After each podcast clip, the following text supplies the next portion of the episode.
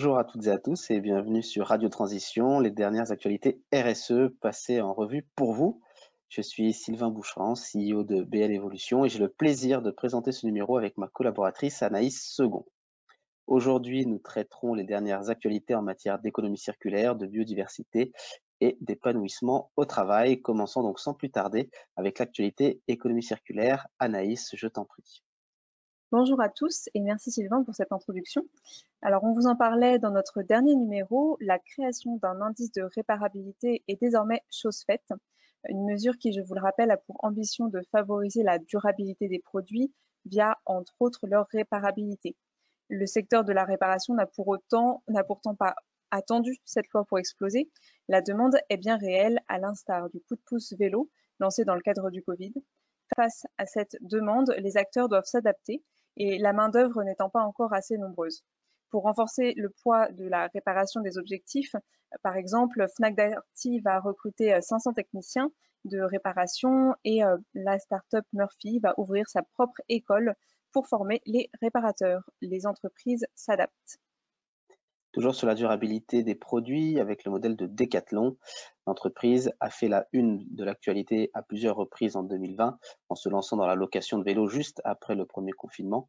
Cette année, Decathlon s'impose en étant l'une des cinq premières entreprises à signer l'initiative pour une consommation verte de la Commission européenne. Mais de quoi s'agit-il?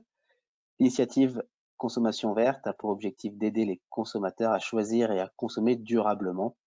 Pour cela, Decathlon a donc pris cinq engagements et notamment celui de baisser les émissions de 40% par produit vendu pour 2026 et d'augmenter la part des produits éco-conçus de 30% en 2022 à 100% en 2026. À suivre.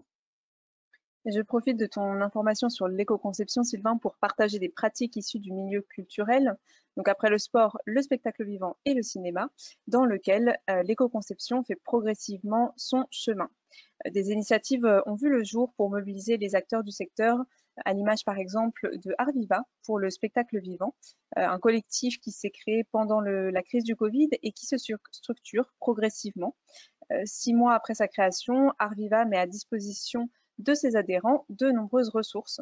Et dans le secteur du cinéma, c'est sur Circulart 2 qui se déploie euh, avec des professionnels du secteur qui réfléchissent à réduire notamment la production de déchets générés à partir des décors. Une enquête a d'ailleurs récemment été menée pour recenser les pratiques d'éco-conception.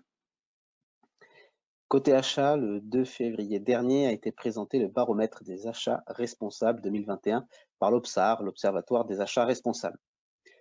Ce sont au total 216 euh, responsables achats qui ont répondu, dont plus de 50% d'entre eux qui font partie d'entreprises et 30% qui sont des responsables achats du secteur public.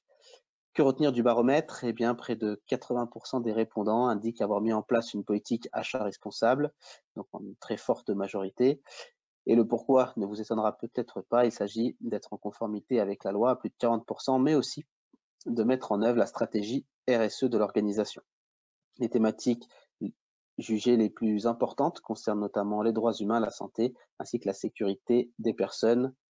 Justement, pendant que tu parles des thématiques de santé et sécurité, Sylvain, j'en profite pour aborder celle de l'épanouissement au travail. Cette année, le télétravail est devenu la norme pour près de 40% des actifs en France. Le droit à la déconnexion des salariés est donc plus que jamais à l'ordre du jour. Pour rappel, ce droit a été introduit dans la loi en 2017 les entreprises avaient alors signé des chartes, partagé des guides avec leurs salariés pour faire en sorte que ce droit à la déconnexion soit appliqué et mis en place au sein des entreprises. Euh, aujourd'hui, pourtant, près de 80% des télétravailleurs ne disposent pas du droit à la déconnexion dans les faits, euh, selon la direction de l'animation de la recherche, des études et des statistiques. Afin d'améliorer les pratiques, euh, la Commission nationale consultative des droits de l'homme s'est donc emparée de ce sujet. Une autre thématique euh, dont on parle de plus en plus ces dernières années, l'égalité femmes-hommes au travail. Nous vous parlions des entreprises exemplaires en début d'année. Rappelez-vous, elles n'étaient que cinq parmi les grandes entreprises françaises. En effet, en 2019, il n'y avait que 17% de femmes au sein des comités de direction dans le SBF 120, un état des lieux qui n'a pas manqué euh, d'alerter le Haut Conseil à l'égalité euh, hommes-femmes qui appelle à l'instauration de quotas dans les comités exécutifs et les directions d'entreprise. Ça bouge, mais lentement.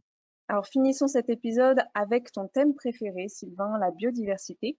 On a assisté fin janvier au Forum économique de Davos. Cela ne vous aura peut-être pas échappé, la biodiversité était pour la deuxième année très présente dans les discussions. La présidente de la Commission européenne, Ursula von der Leyen, a ainsi appelé à un accord de Paris pour la biodiversité, reprenant l'exemple de l'engagement des acteurs pour le climat en 2015. Une annonce qui a permis à la présidente de présenter les propositions à venir de la Commission, et notamment une législation pour garantir que le marché de l'Union européenne n'entraîne pas à la déforestation à l'autre bout du monde. Et terminons avec la ville de Lyon qui travaille depuis quelques années sur la pollution lumineuse. Elle baisse progressivement l'intensité de l'éclairage public, notamment dans les zones résidentielles, et aujourd'hui le bilan est plutôt positif. La consommation d'énergie baisse et la sécurité des riverains n'est pas compromise. La mairie va attendre ce projet dans de nouveaux quartiers résidentiels. L'objectif est de tisser une trame noire dans la ville, un projet qui est favorable au climat, à l'économie et bien sûr à la biodiversité et à la santé. Merci pour votre écoute et nous espérons que ces quelques brèves vous auront inspiré. À très bientôt pour le prochain numéro de Radio Transition.